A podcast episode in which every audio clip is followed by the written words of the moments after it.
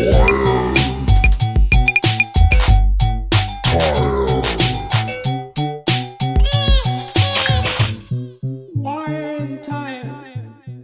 んにちは。ワイド編集部の松永です、えー、ヒップホップグループのドスモノスさんとお届けしております。ポッドキャスト番組ワイヤードタイヤードウィズドスモノス第3回というところを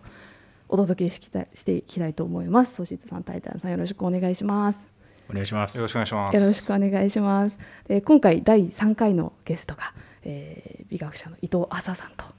いうところで今お電話とズームをつないで収録をしております。伊藤さんよろしくお願いします。はい、よろしくお願いします。楽しみにしてました。はい、よろしくお願いいたします。今回、はい、伊藤さん、これまであのこちらの話なんですけど、第1回、第2回映画監督のお二方にお話を聞いてきまして、今回あのお二方のご希望もあって。うん、まあ、映画監督の方とはだいぶこう経路の違う、うんうん、あの学者さんなんですけども伊藤さんにぜひお話を伺いたいというところで今回お招きをしたわけなんですけれどもお二,、はい、お二方いかがでしょうか、はい。あの僕ら、まあ、ドスモノスっていう3人組のヒップホップグループをやっていて今日2人だけ「タイタン」と僕ソーシットなんですけどあの結構僕ら的には伊藤浅さんはすごいゆかりの深い 勝手に一方的にですけど あの尊敬していてですねあの最初のエピソードはドスモノスの中で伊藤浅さんが広まった最初のエピソードとしては「タイタン」と僕が新幹線の中であの話をしてたんですね。あの、うん、多分2年前ぐらいかな。大阪関西の方になんか新幹線行ってる途中で道中でなんか「タイタン」はずっと昔からすごい喫音に悩んでるんだということを、まあ、僕ら中高の同級生なんで昔から知ってるんですけど、ことを言っててでもそこで僕があの、えー、と伊藤浅さんの「どもる体」とあとドミニク・チェンさんのあのぬか床と AI のディープラーニングの話を混ぜたような話を無理やりラップのリリックに結びつけてタイタに話してあげたんですよ。だからお前はあのスラスラスラスラ言葉出てこない代わりにその手前でとどまっていろんな言葉をこうパラフレーズしたりしてるから面白いリリックが書けるんだよみたいな、まあなんかそそんな単純な話じゃないはずなんですけどまあそういうようなことを言うとタイタンすごいアハ体験だったみたいであっすごい痛く感動しててですね、まあ、これその話した時は僕勝手にオリジナルの話みたいに言ってたんですけど、まあ、今言ったように元ネタは伊藤浅さんとかだったわけなんですけど、まあ、僕もう「エヴァンゲリオン」みたいなもんなんで全部元ネタがあるんですけど、まあ、それを言ったら、まあ、タイタンすごい感動しててでその後にまあネタばらしで、まあ、伊藤浅さんっていう人が本に書いてるんですよ話って言って進めて読んだみたいな。でそれ以降、うん、うん神みたいな。伊藤さん神。みたいな。そういう感じの世界観で生きてます僕らは。嬉しいありがとうございます。そうそう。なんかあのその当事者がちょっと補足をすると、はい、当事者そうきつい当事者として補足すると。まあ本当にそうなんですよね、中高時代。だからあの彼とかとは中1からずっと一緒にいるわけなんですけれども、えー、あの本当に中高時代本当に既音をばばれないように生きていくみたいなことを送っていたんですよね。なんか状状態として変わってます？今ってほとんど表面には出てないような感じだと思うんですけど。その話も後々あのまさにしていきたいなと思ってて、うんうん、あのその喫音を隠すっていうあのフェーズの中でやっぱり僕キャラクターにあ。の伊藤さんの言葉で言ったら乗っ取られたんですよ。完全に。でその一個の人格がラッパーみたいなへそうなんだ。職業として現出してたりとか、うんうん、大学の頃はやっぱり演劇とかずっとやってて、うんうんうん、なんか自分っていうものをその覆い隠していくみたいなことをずっとやってきたんですよね。うんうん、ででもそれの中でなんかそのちぐはぐが生まれててそれを宗志君に相談したら「お前はどもる体を読め」って言われて、うん、これ読んだら答えが書いてあったんで あのいい話アハ体験だったっていう。あのいやでも嬉しいですね、単純にね仲間がいるっていうのは嬉しいなと思う。そうですね、うん、なんかいわゆる、うん、あのものすごい重度の喫音とかってどうではないんですけど、うん、やっぱり軽度の喫音がずっとうっすら、あの僕の心の中にあって、でなんか多分伊藤さんもそういうことをご自身でも書かれてたと思うんですけど、なんかそうですね。なっていうところですごいなんか共鳴する部分があって、はい、僕の中で経典となってますね。経 典本当ね。神神のように崇めてる。バイブル、うん、まあだから本当ねあのスラスラ喋れる方が変なんじゃないかっていう話にもつながってますけど。そうそうまあ俺なんて本当にベラベラベラベラ言葉の自動機械のように喋る人間なんですけど ある意味自己批判精神もあってですね。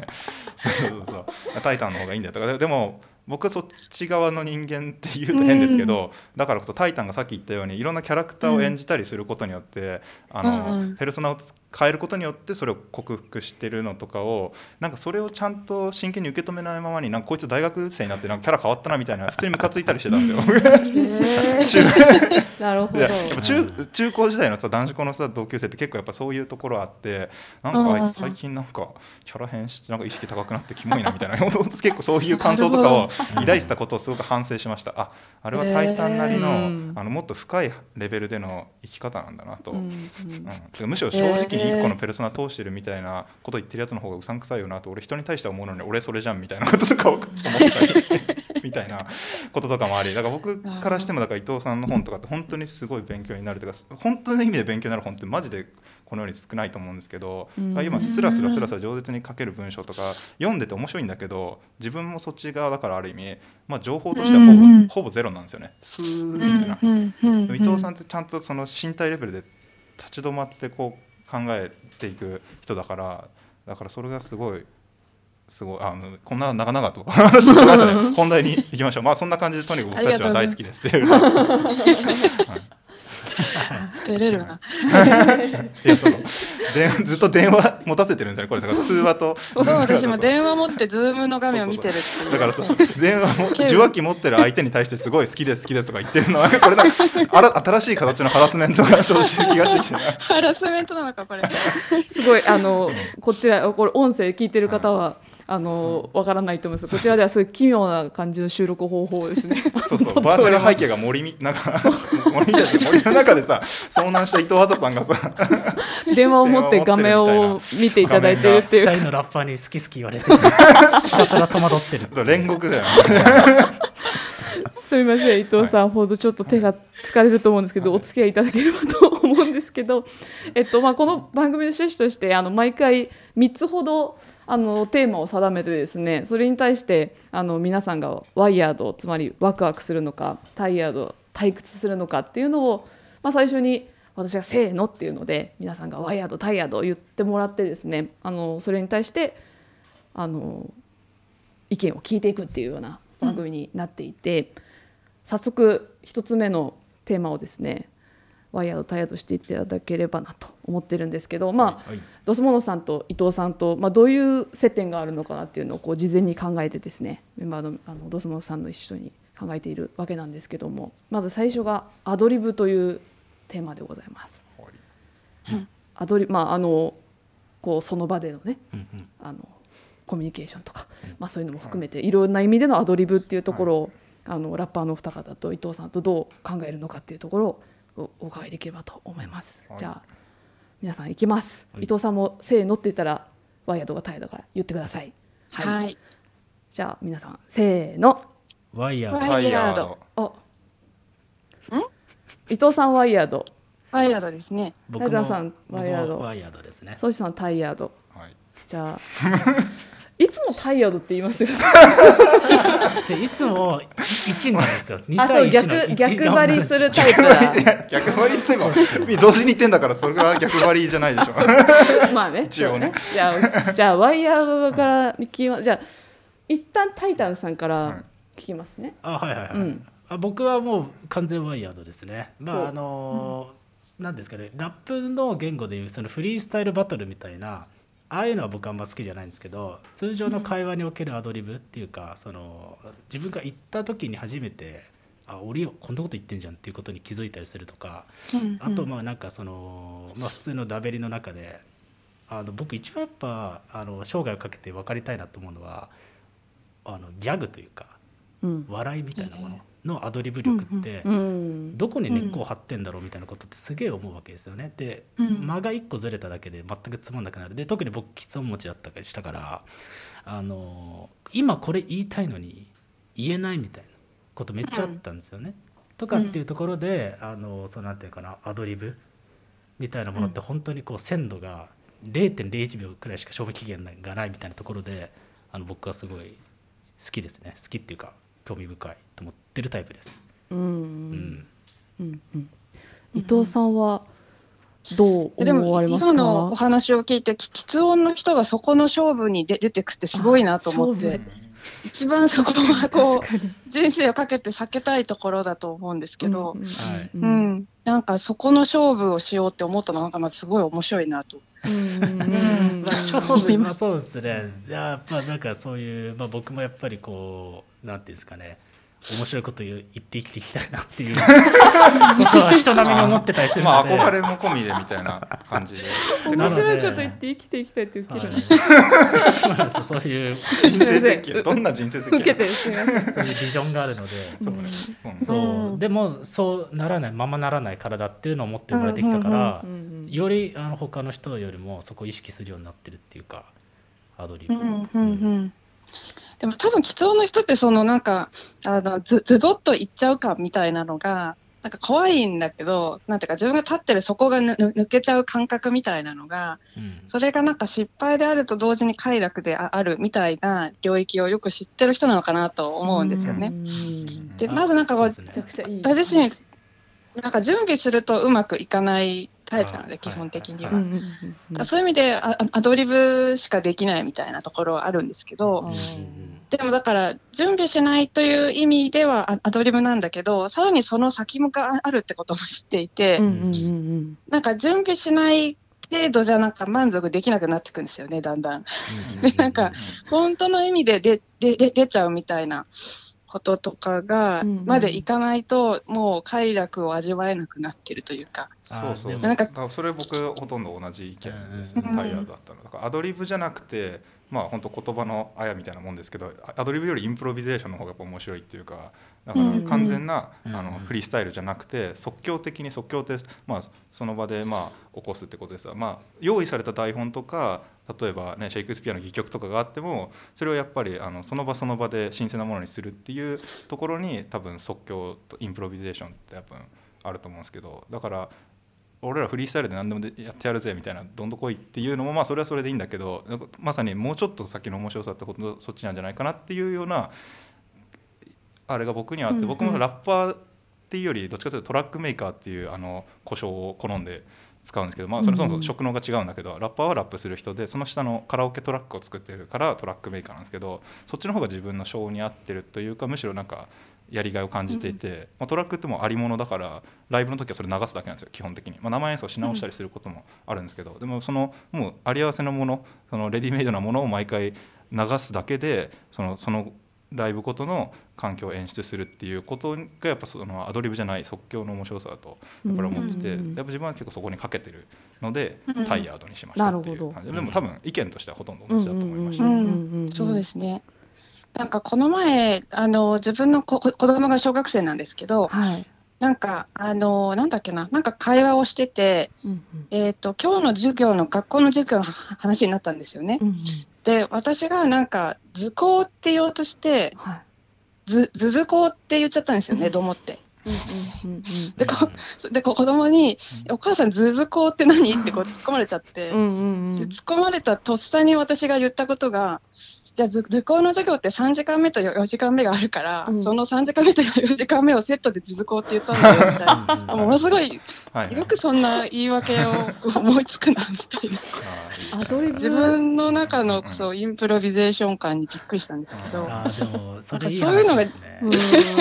人間からそういうものが出てきてしまうことのなんかもう現象としてすごいなみたいな。あ面白いですね。なんか僕もなんか今の話につなげるならドツモノス内の会話で僕とにかくこうあんま考えないで喋るっていうなんかキャラ設定を自分に与えてるのか 元からそうなるか分かんないんですけどなんであの彼らと話してると僕本当に適当なことばっかり言ってると。てかなんかなんなら不愉快極まりないことを彼らに言っちゃってるらしいんですよね。でもなんか僕ちょっとそれを勝手ながら楽しんでる部分があったりして、なんか自分がこう何ていうんですか準備してたら読むや出てこない。っていうかなんならそれが発話される1秒前までは今これ言ったらダメだろうなとか、なんかこれ言ったらなんか場の空気悪くなるだろうなとかっていうこともなんとなくポンって放り投げちゃうみたいな時があって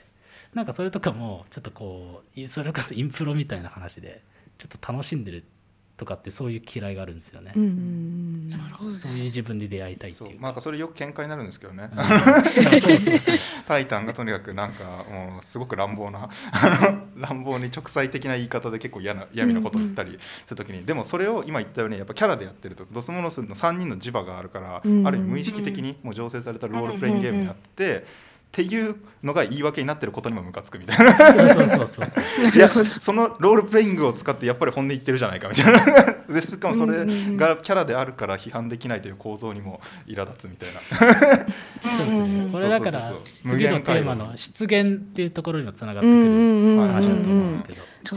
じゃあ失言もいきますか、はい、ちょっと失言をワイヤード態度するっていうのもちょっと。失言考えてないな。ちょっと待って。失言。失言っていうをしてしまうっていう、まあ、状況とか、まあ、それを問題化させる社会とか、まあ、いろいろあの派生して考えられることはあるんですけれどもいかがでしょうか？いいですか、はい。ちょっと言ってみますね、はい、あのそこからちょっとどう思ってるかっていうのをそれぞれきお聞きできればと思うので、はい、じゃあ失言はワイヤードかタイヤとかせーの。ワイヤー。ドタイヤード。おあったじゃないですか。ドスモノス対ドスモノスがドスモノスは失言王みたいなじゃあ伊藤さんから伺います。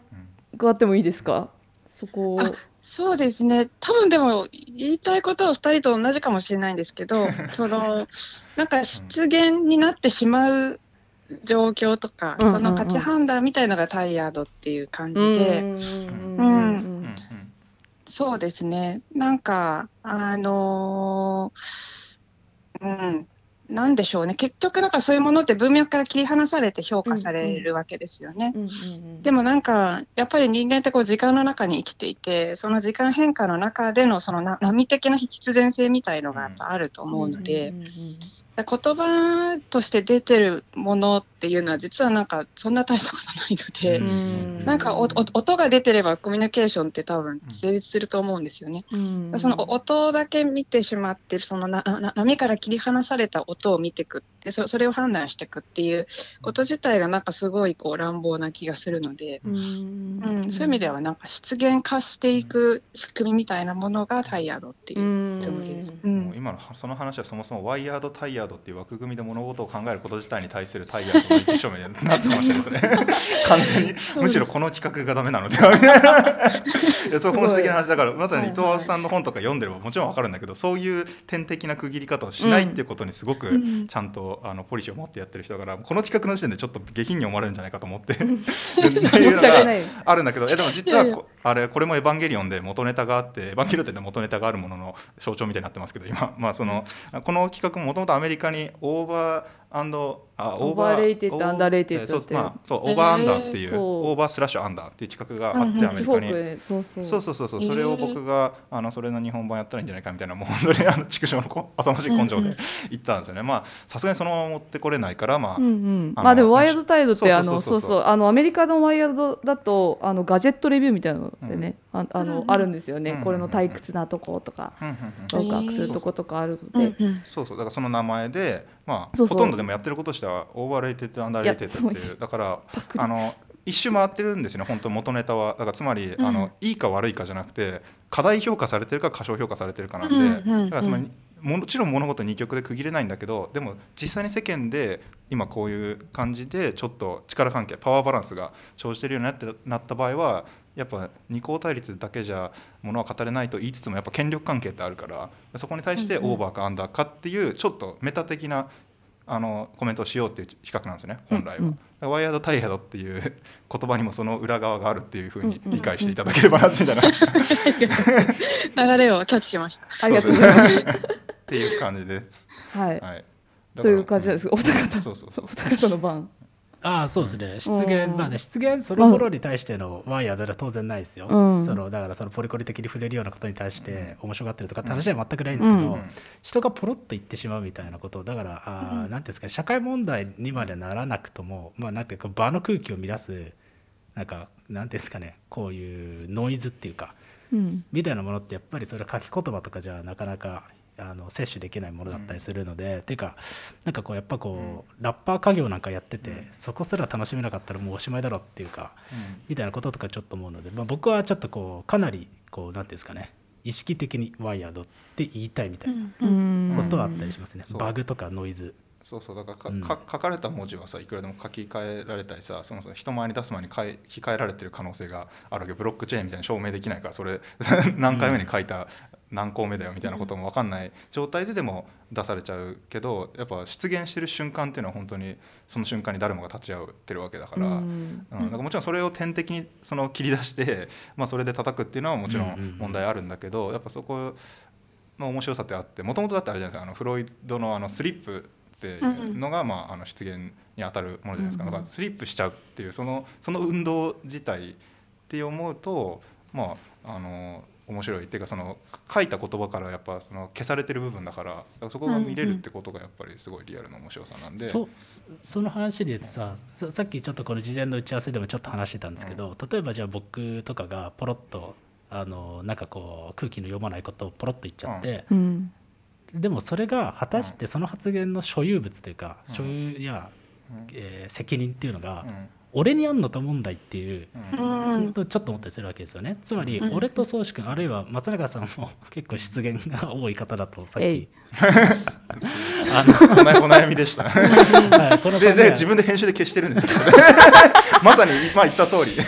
というところで。エクリチューから消されている。が しかし。そういうなんかこう気を許せるような人たちとの間だと、それこそ言葉がスリップしていく感覚っていうか、うん、流れがフローがその流流暢になる感じってあると思うんですよね。ってなった時に、うんうん、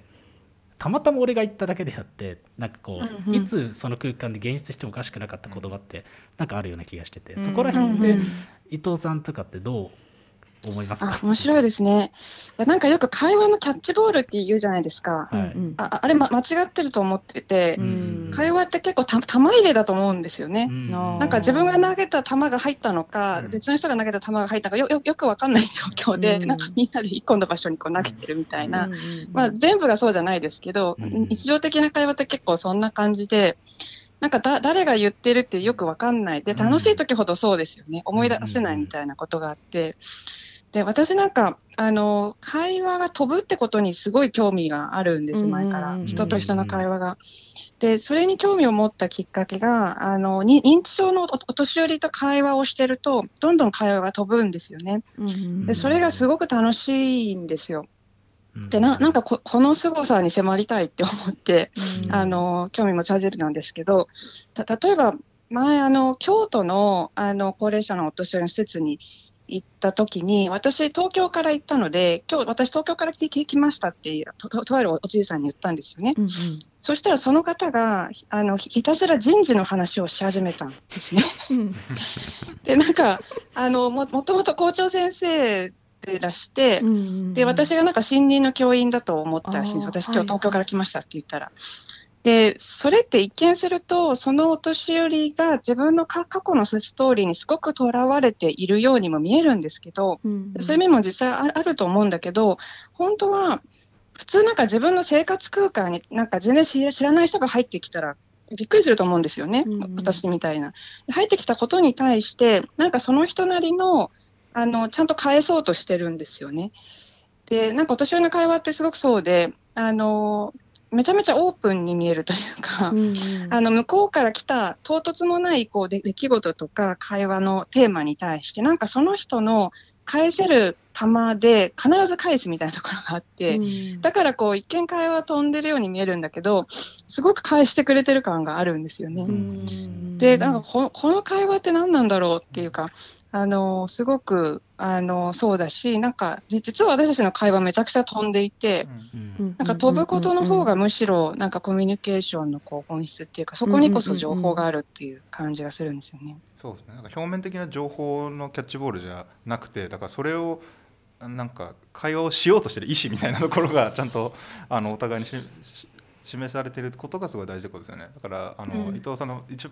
多分最初のあの本本っていうかあの白論からのバレポール・バレリーのあれとかあるじゃないですか。で詩の翻訳の話とかもだから要は知ってただ意味訳せばいいんじゃなくて訳してるそいつ自身がポエジー到来しないと意味ないんだと。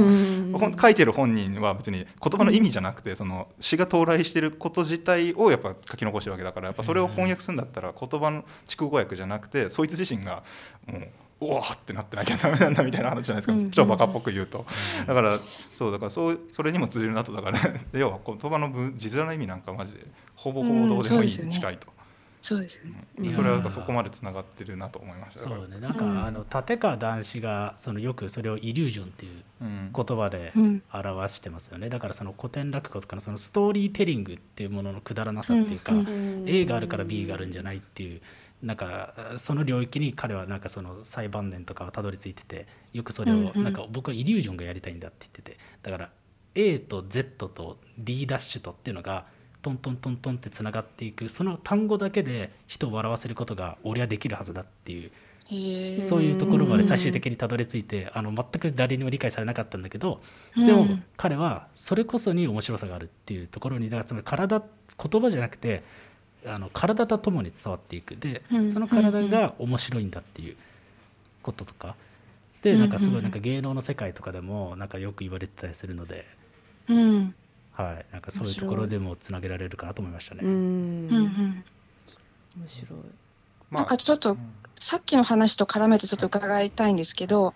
さっき1個前のテーマで、あの3人のジジジバみたいなことをおっしゃってて、はい。はい、なんかそのことと今おっしゃったようなこう身体的な感覚がどうつながっているのかってことを知りたいんですけど、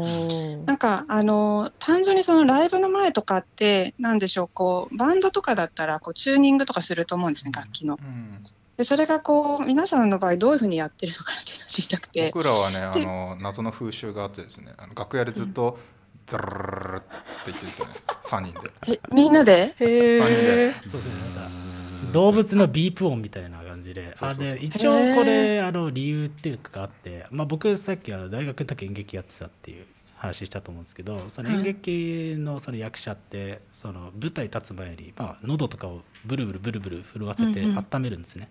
で、まあ、それをなんか僕がずっとやってたらやっててかつあの Dos Monos の2人にも、これやるとよく声出るよとか言って。そう喉枯れにくくなる でもそんなことやってるラッパー他で誰もいないわけです。だから楽屋とかでずっと3人で「ズー」とか言ってて。本当になんかねやばい野生動物みたいな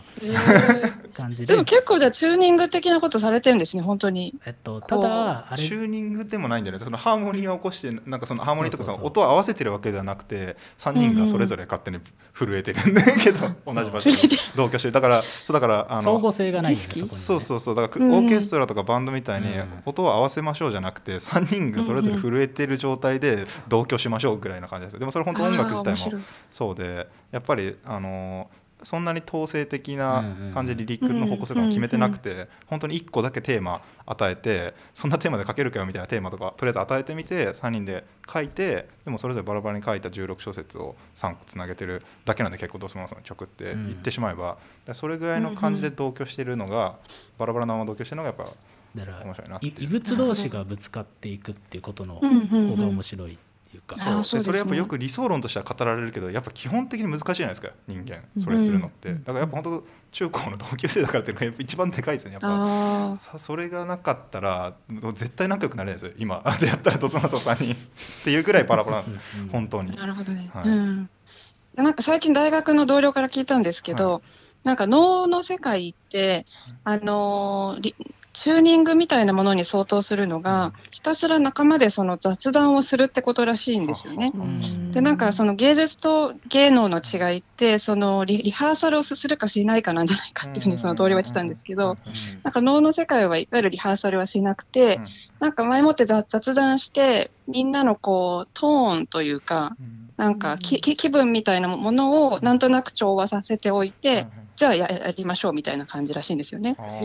だそのチューニングの仕方って実はいろいろあって、そこになんか割と哲学というか、その集団のこう哲学みたいなものが結構実は入ってるんじゃないかと思って、うん、それで伺いたかったんです。よ。面白いな。あの歌舞伎と能とかそういうふうに分けられるわけだ。リハーサルの仕方が違うと。リハーサルの仕方っていうかそもそもなんかね、うん、あのチューニングするのか、ね、雑談がそれに当たるのかみたいな、あでもそれの違いってそうね。それで言うとなんか僕らのさっきのビープ音ブーみたいなのは僕的にはあの話し家とかが講座に立ち上がって講座に来て体をなんかこう揺すってこうあはいはいはい。最初それなんでしょうね。座り直したりとかして、こう、なんかそのなんていうんですか袖とかをシュッシュッとかやったりして、リズムをすごい空気のリズムを作ってる感じがしててああ面白い。個人的には僕一ラッパーとしてはあっちの感覚に近い。だから集団芸じゃなくて、あのどこまで行っても個人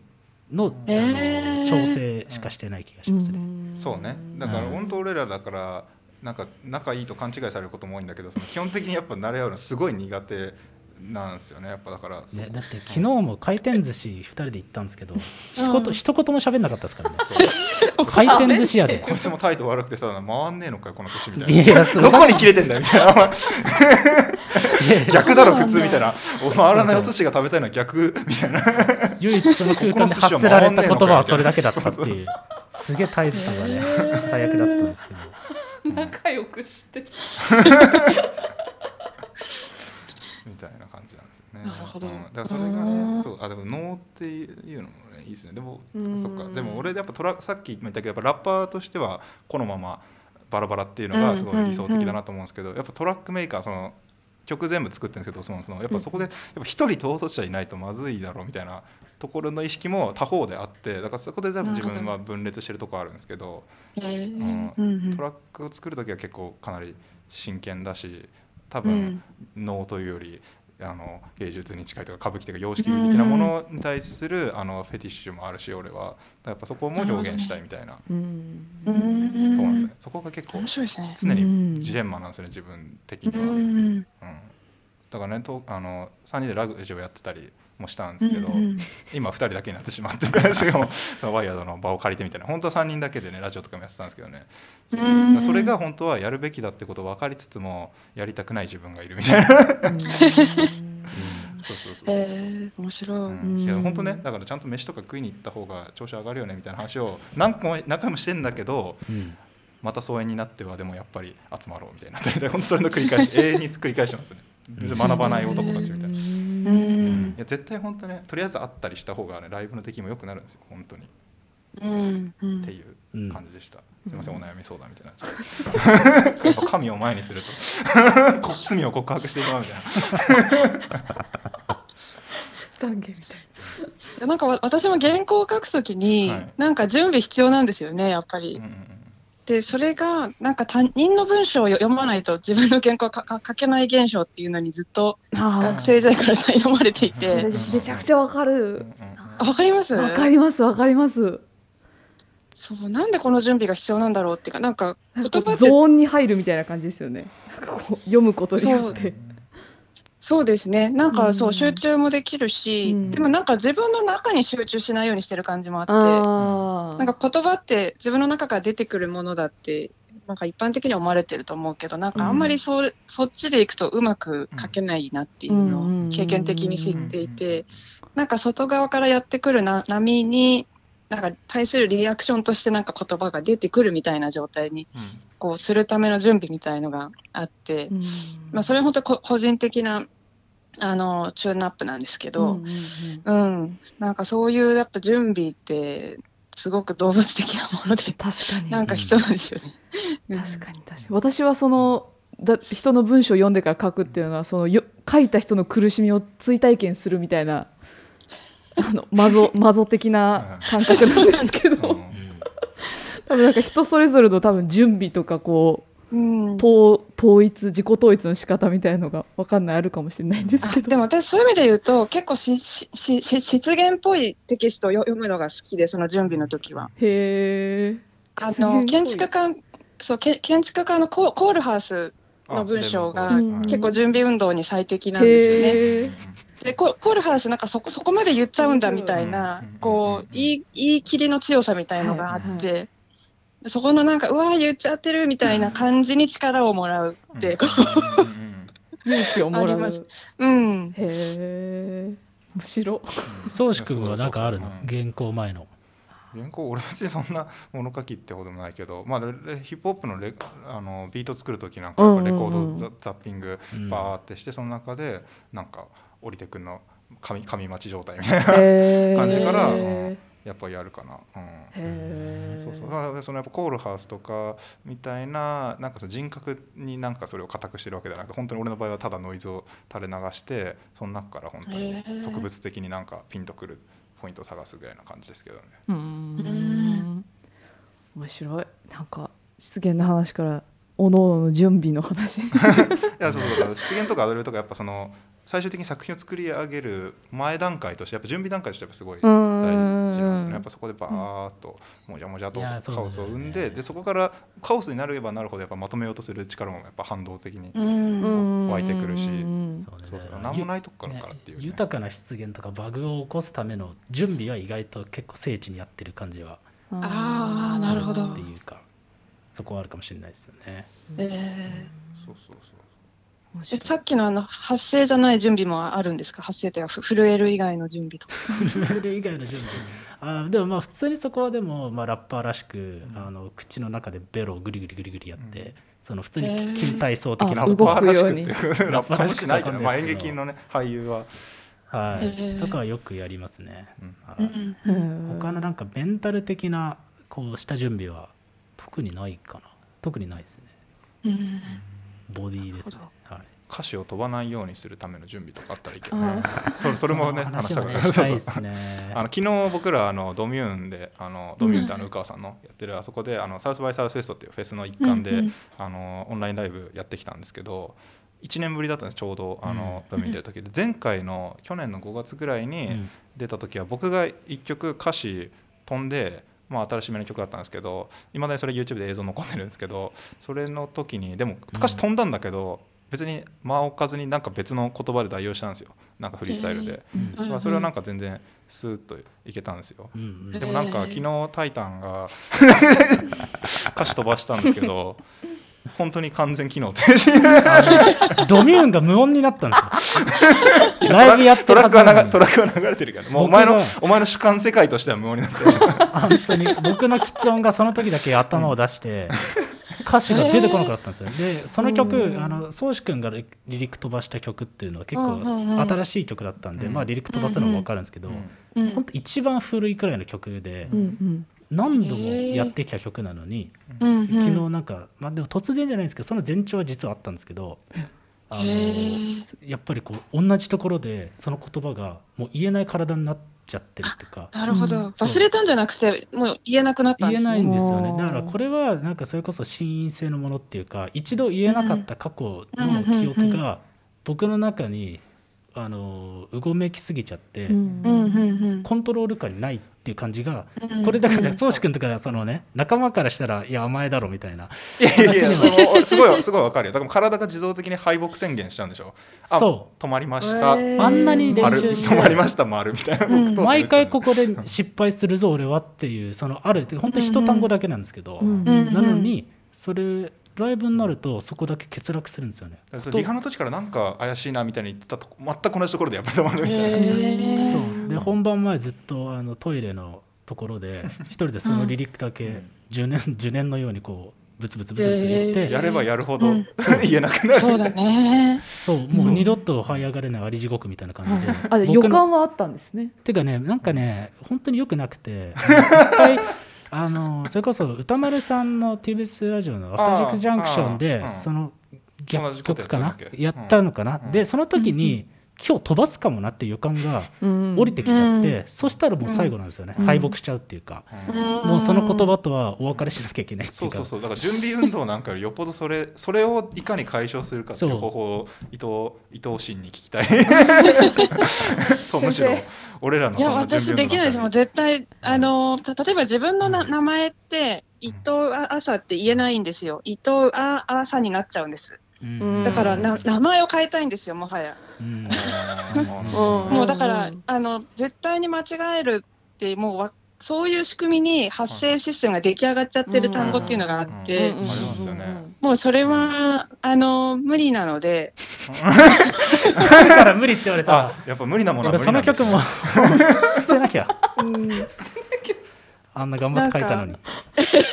やでもねそれはね歌詞を変えてもらう方がいいと思います。あうん、自分の歌詞だからね。変えたいようにそうだよね。あの美里さんがエヴァのこと絶対エヴァって言ってしまう問題とかと同じ。さっきからエヴァの 話ばっか。り。画面に映る自分が紫のシャツ着てるからもうさ初号機に見え るどうでもいいんだけど、そうそうみたいなもんさ。でも本当あのあの前伊藤浅さんもあのオフィスマウンテンとかと話したことあったじゃないですか。まああの劇団山形太一さんの元チェルフィッチの。あのあの演出家の山形さん山形大使さんとかもよく言ってるのはやっぱり体がもにフィットしてない言葉っていうのはやっぱ言えないんであってで演劇とかって普通にやっぱ権力関係としてやっぱり戯曲が書いたものを俳優は言えるように体をチューニングしなきゃいけないっていう上下関係なんだけど絶対それは間違ってて体が欲してる言葉に俳優自身が書き換えるべきだっていうことをやっぱ言っててでそれはもう本当にあの演劇にとってはすごいクリティカルなあの提起だと思うんだけど、まあ俺ら普通にラッパーだから普通に自分で やっぱライブやってみてなんか違えなって思ったらそれで音源作ってたとしても別に後で変えちゃってもいいなって今思いましたね。タイタンも書き換えるべきな、ね、自分の体が欲してる言葉を。もうちょっと見つめ直したいけど、うん、そのどもる体とかでその歌ならなぜ乗れるのか問題って書いてあるじゃないですか、はいはいうん、だからそこのなんていうんですかね、うん、例外として、そうですね。そうそう。いやそれは新しいそうですね、別に歌だろうともう言えない言葉は二度と言えないラップってだからさ歌とちょっと違うところがあって、やっぱりギリギリ言葉の領域とその歌の領域がかぶさってるところであるからね、例えばさ歌でさあのなんかちょっとだけ間違えるってことほとんどないじゃん。ない、あのさ、と飛ばすか関係そう完全に一文、あ言えなくなるか、あのスラスラもう無意識に言えるかなんだけど、だから例えば助詞だけちょちょっと変わるとかちょっと感じがちょっと、なんかあの変わるとかっていうことは基本的にない,、ないわけですよね。だからやっぱ普通に言葉言うと人の感覚とは絶対違うものなんだけど歌は。でもラップってやっぱちょっと微妙な領域。だから。歌の方が音に馴染んでる感じがする、言葉が、ね、そうそうそうそうそうそうそう、うんラップはだから音楽に対してやっぱ言語を当てるっていうその齟齬の面白さもやっぱ半分ぐらいあるから、うん、すごい流暢なフローの流暢なスポーティーなラップもありつつ特にドスモノスとかってやっぱ無理やり感も含めた、その微妙な危ういところあるから。反発し合ってんだよね。だから音と言葉なるほどね。完全にだからスラスラ言えるだけでもつまんないんだけど、なるほどね。でもやっぱ自分が言えないものはやっぱりそれを変えた方がいいんじゃないかなみたいな、そこは普通にね、えそのそのなんか反反発感ってやっぱり歌歌いながらっていうかラップしながら感じてるんですか？も,、うん、もちろん感じててそこを面白がってるっていうのが一番あるんですけど、そこを彫刻していくっていうか、無理な言葉を彫刻？いきなりかっこいい言葉を。ただリリックを忘れてるだけのこと。彫刻とか言ってますけど。そうですね、面白いですね、はい、いやだからそうですね、うん、いや本当ねあのアウフヘーベン目指してるみたいなとこありますよ。音楽に対して家なんかちょっと、あんまり合ってない言葉を常に、でもそれを毎回ライブのごとにだからちょっと微妙にニュアンスレベルですけどやっぱりリズムの乗り方とかも変わるし、毎回やっぱその多少もちろん完全に試行錯誤ってわけじゃないけどやっぱり何かしらのトライアンドエラーをライブごとにしてるって感覚はやっぱどっかありますね。自分の場合は特に。自分はトラック曲作った段階がもうほとんど完成でラップ載せる段階っていうのはある意味それ壊す段階なんですよね。他の2人に歌詞載せてもらうのとかも、だってもう音楽は音楽で完結した方が美しい。でも絶対的に箱庭的な美があるわけですよトラックには。でもそれになんか なんかテーマだけ与えてあのまあ半信半疑で他の2人にもラップ乗せてもらうみたいな状態にはやっぱどっかあの命がけの飛躍がそこにはあって、で自分自身のラップの勝ち方もそうですね。あの人に客演で人の曲にやる時はただかっこよくやろうと思うけど自分の曲に対してやる時はある意味以下効果を狙うっていうか自分のラップが乗ることで、うん、むしろそれでしかないなみたいな。本当に一番美しい状態はトラックだけの状態でそこからずれる面白さっていうのがやっぱラップミュージックかなっていうのが自分の中の定義ではありますね。うんうんうん。えそこであの人格の話っていうのはどういう感じに関わってくるんですかね？さっきのそのラッパーとしての人人格というキャラ？ああなるほどなるほど。それは助けてくれないんですか？その出てこないとそこめっちゃ面白いですよね。つまり僕は元よりあのシラフでは喫音持ちだったから、それを自分を克服するためにラッパーそれこそ「タイタン」っていう人格を借りて、えー、ラップ言語でペラペラしゃべると、でもそれすらもあの喫音がの音が 忍び寄ってきてるっていうか、もう一回逃げなきゃいけないんだな侵食されていく感じめちゃくちゃドラマチックですね。そう本当にだから心と体っていうのが本当にずっとそれこそ初めてここで俺もエヴァの例えするけどエヴァの操縦士と操縦士とエヴァンゲリオンがやっぱ不一致する瞬間で、シンクロ率低下ね。そうそう。あれマジで喫音者の内的混乱をすごい表現した描写だなと思ってて、うん、あれは。違うよ。そうそうそう。だから外側から見ると「何してんのシンジ君」とか言われるけど、うん、内側のコックピットとしては「いやマジで無理」体が動きませんみたいな、うん、どっちかっていうとあ急激なアスカだよねそれし そうみたいな。そうそういうそうそうそう。とかっていう感じで、伊藤さんもしかして全くエヴァ見たことありませんか？この寒いそうなリアクションを見る いやいやいやあのちょうど昨日見見見見たんですよ。あえ昨日その新しいやつですか、はいうん、見てみましたあそうなんですね。あよかったよかったもうなんか。分かった上での。分かった上で分かった上の確かに。よくなかったかもしれない。分かった上でのリアクションだったとすると。結構すいません。マジでごめんなさい。本当に。なるほどなるほどと、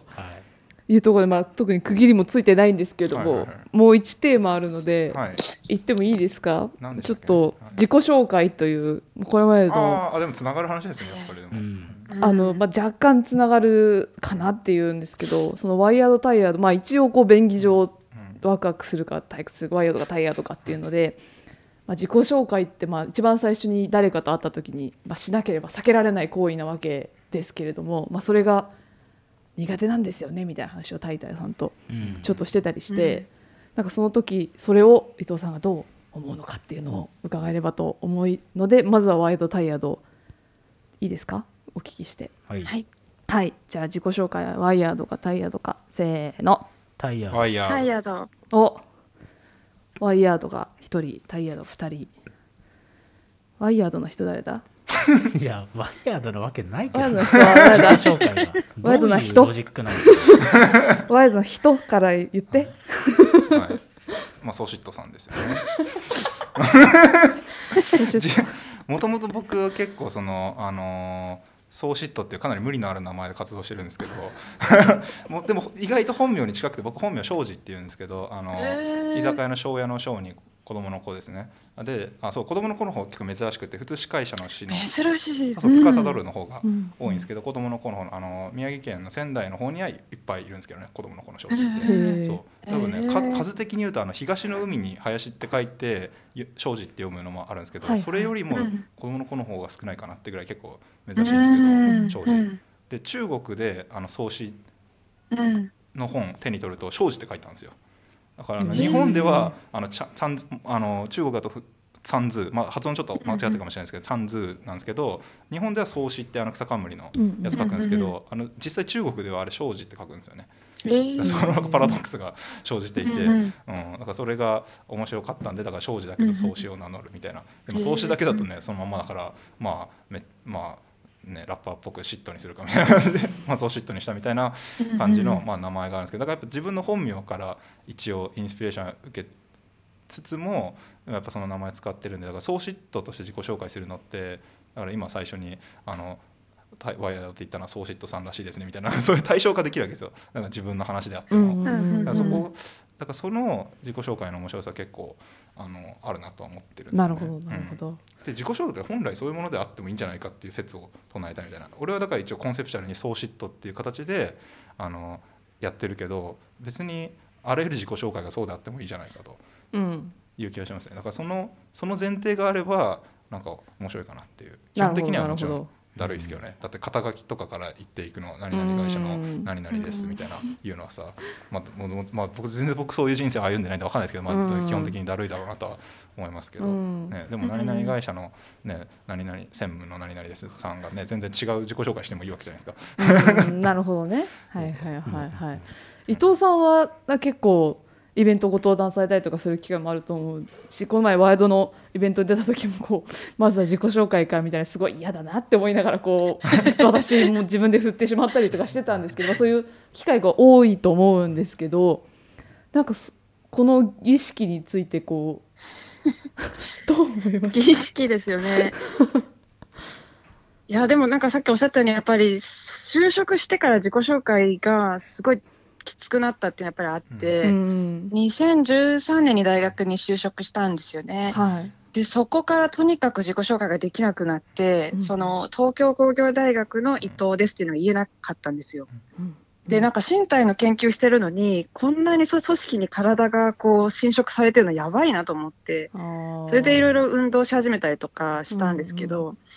やっぱりなんかその組織がこう侵入してくる場面っそれを自分にインストールする時間、うん、としての自己紹介みたいなのが、うんうんうん、なんかその信仰告白みたいな感じがあってなんかその辛さは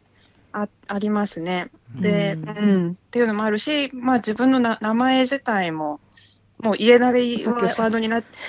言えないワードになってしまった名前っていうのを、まあ、言うのもとても辛いので、もう全くいいいいいいことないですね。自己紹介に関しては。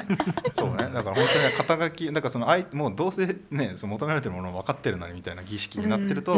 つまんないね、でもなんかその場その場で変な自己紹介してもいいんだったら別にいいんですけど、うん、もちろん多分会社とかそういうわけにいかないと思うんで、うんそうですね、はい、タイタンなんか私の、はいあごめんなさい。私の知り合いで自己紹介の研究してる人がいて、その人がなんか最最高の自己紹介は孫悟空だって言ってたんですよね。なんか、オスほら悟空しか言わないっていう、あれが、オスで済ますっていうのが最強なんじゃないかってしたんですけど、なんか接触すればいいんですよね、その人とね。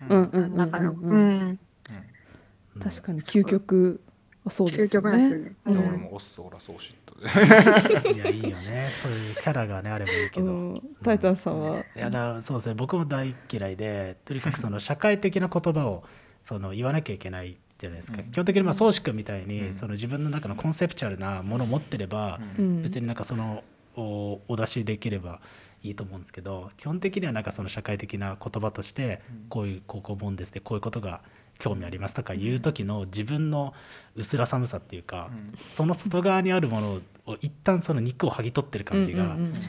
めちゃめちゃ社会に切断される感じがあってキモいんですよね、でもまあやるけどめちゃめちゃ早く終わってほしいっていうか、立食パーティーとかだから本当に、立食パーティー。ああやってね。逃げ出したくなりますよね。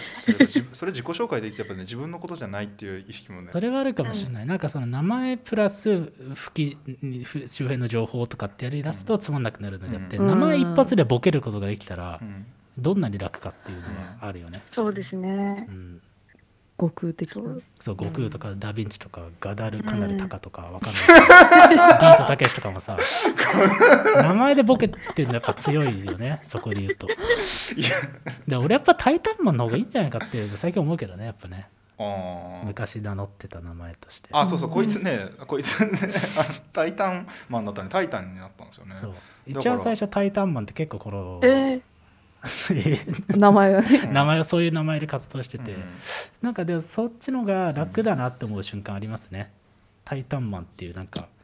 一発でボケれるっていうか。そうそうそう。だからと途中でもなんか恥ずかしくなったのか分かんないけど「タイタン」になっちゃって。で俺が「タイタンマン」って言うとすごい怒ったんですよ一時期。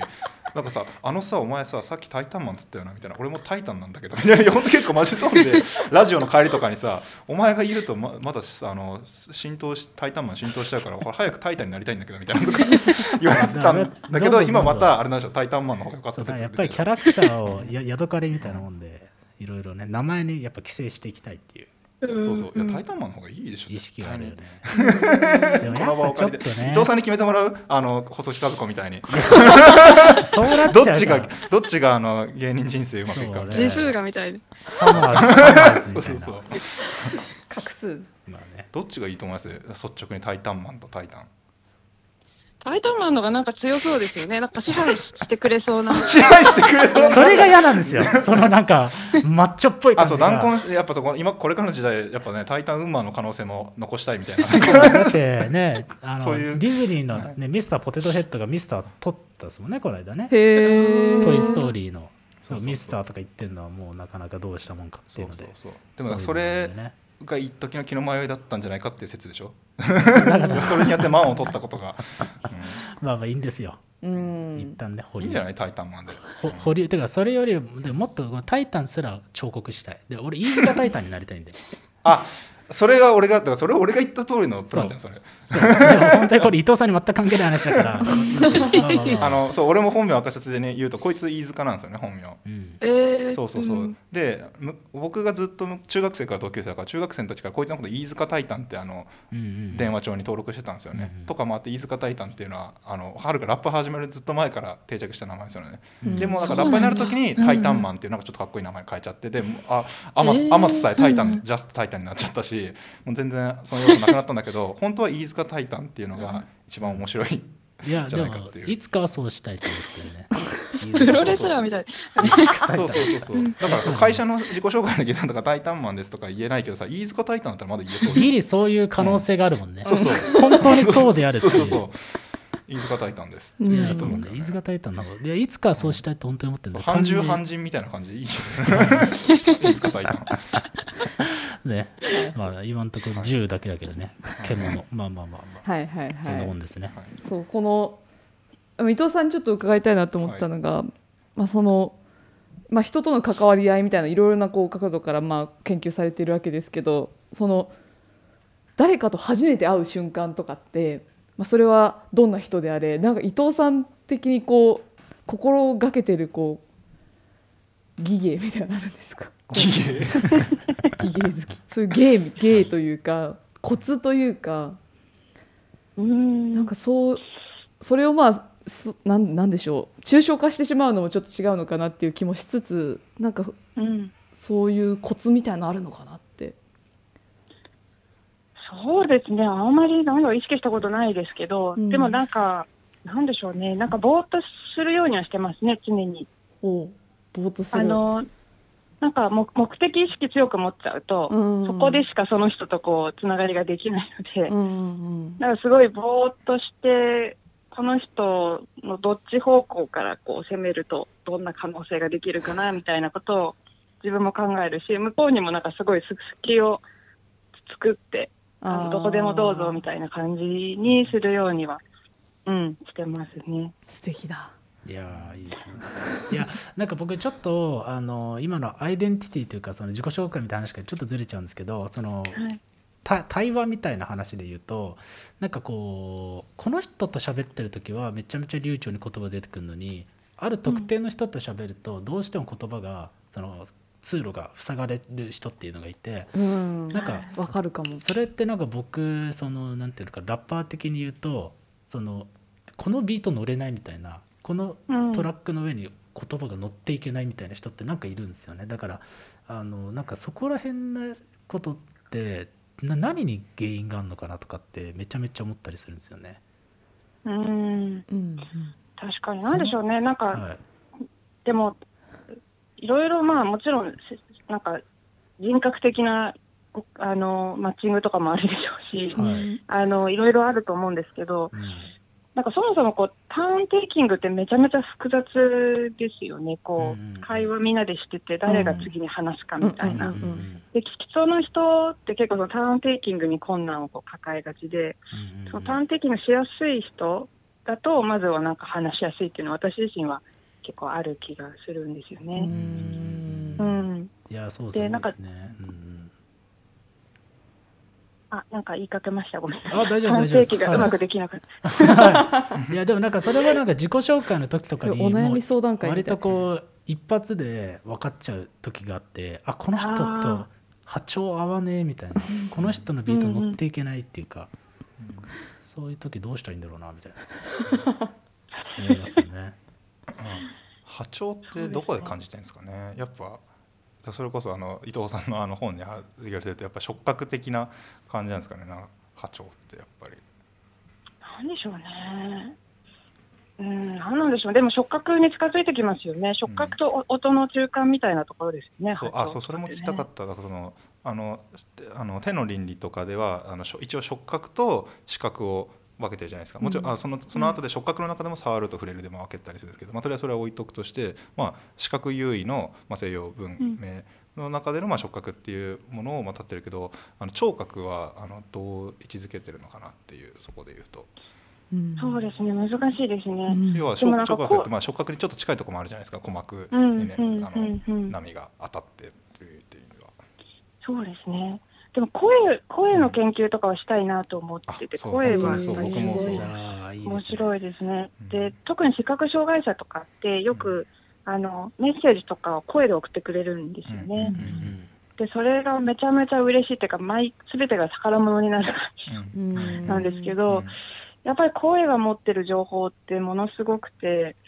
あのー、最近ちょっと共同研究であのスポーツについての研究をやってるんですけど、うん、そのスポーツの技術を人に伝えるっていうことをなんかテクノロジー的にこう何かサポートできないかっていう研究なんですけど、うん、それも究極やっぱり声が一番情報伝達量があるっていうことになっちゃうんですよね。なんかそのシュッといくとか、そこグッふわみたいなこととか、うんじゃ言語じゃなくてもう純粋に声みたいなものが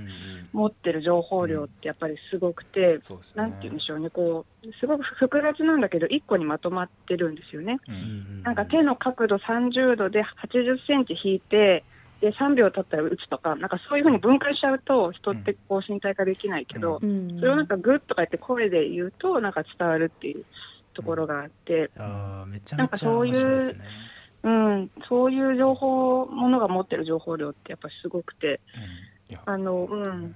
声が、ね、一番重要っていうのはあのラキムっていうラッパーいるんですけどラキムのラッパーの特集号で散々いろんな論考が重ねられて、まあ、ラキムってもうあのもう誰もが認めるスキルもあの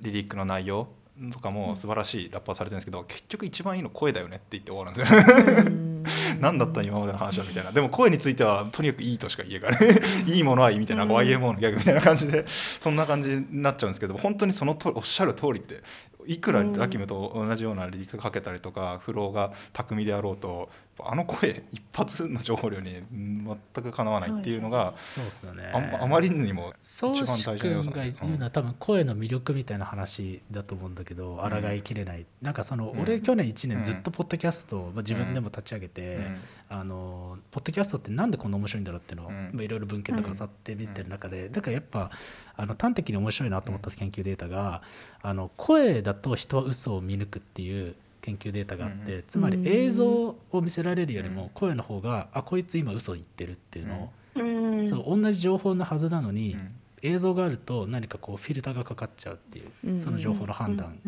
で声とかの方がやっぱりそいつが本当に思ってることなのか、なんか虚栄心がそこに混じってるのかとか、人はめちゃくちゃダイレクトに感じてるって言ってて、でそれをそれこそ若林さんとかはなんか VR 的だっていう表現をしてるんですよね。実はラジオとかポッドキャストとかの方がつまり音声のみの方がこう、その話者と、えー、リスナーが同一化しているっていう。同じものを同じ温度で触れている可能性が高いみたいなことを言って、なんかそのだからこのテキストコミュニケーションみたいなものがそれこそ SNS とかで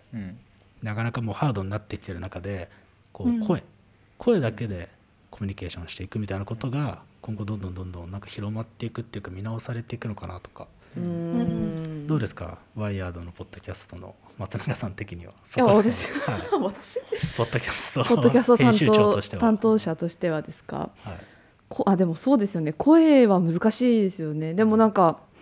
うん。嘘つけないんですよね声って本当。嘘つけない。だから多分いくらその原稿とかで頭良さそうなことを書いていても、うんバカがバレるというか 怖いな。そうバカがバレるなってポッドキャストお母さんからこの前電話電話でお母さんがこのポッドキャスト聞いたみたいでで本当に喋り方あんたいい加減にしなさいって言われたんですよ。まあ、言葉遣いも悪いしなんか難しい言葉も分かんないみたいなところがやっぱりお母さんにはバレてでもだからといって取り繕うとすっごい取り繕った形にしかやっぱならないのってなんか誠実じゃない気がするし。だからポッドキャストまだまだ研究中なんですけどでもでも私そういう声好きですよ。なんかなんだろうこう一個のなんていうのなんかこう音としての声は一個なんだけどなんかなんていうんだ別の声がなんか3つとか4つ聞こえてくる人っていうじゃないですか。なんか自分でこう A を言ったんだけど自分の中でそれに対する反動の声が聞こえちゃってる人とか。でなんか前にあったこと B, B さんが言ってたお話のことを思い出しちゃってるとか、なんかそういう表面的な声がじゃなくていつもなんかいっぱい声が聞こえちゃう人とか、まあ、逡巡してたりとか、ためらってるみたいななんかそういうなんかなんていうかな、1個のラインじゃなくて、複数のラインをこうガッチャンコして、発信できるとやっぱ声の。喋り言葉で倍音になってる人いますよね。わ、かる。いやでもなんか伊藤さんのその書き口というかまあ考え方で声をどう分析というか研究されるのかっていうのは単純にその読者としてすごい興味があるので、うん、頑張ります。お願いします。パンただの パン。いやそうそう。ね、だから今日今日は本当にすみません。もうそろそろ1時間ぐらい経ちますかね。もう完全に伊藤先生に教えを請う者たちみたいな。門下生。としてすみませんお話を伺ったんですけどそろそろ「ワイドタイヤード・ウィズ・ドスモノス」第3回ゲスト伊藤浅さん会をまあ、突然ですけど、締めたいなと 思っております。第4回も伊藤さんがいいな。伊藤さん、伊藤さんちょっとまた あのご相談させてください。我々が門下生が行くっていう。もうありがとうございます。伊藤さんなんか最後にお一言もしあれば。そうですね。なんか喋るのすごい嫌いなんだけど好きなんですよね。どうしたらいいのかなって思いながら、あの 今日時間を過ごしました。我々はめちゃくちゃない感じになっちゃう。楽しかったね。いやめっちゃ楽しかったですね、はい。ありがとうございました。というところで、おはようダイオドウィズドスモス第3回、こちらで終了とさせていただきたいと思います。はい、皆さん、ありがとうございました。ありがとうございました。ありがとうございました。ありがとうございました。どうも。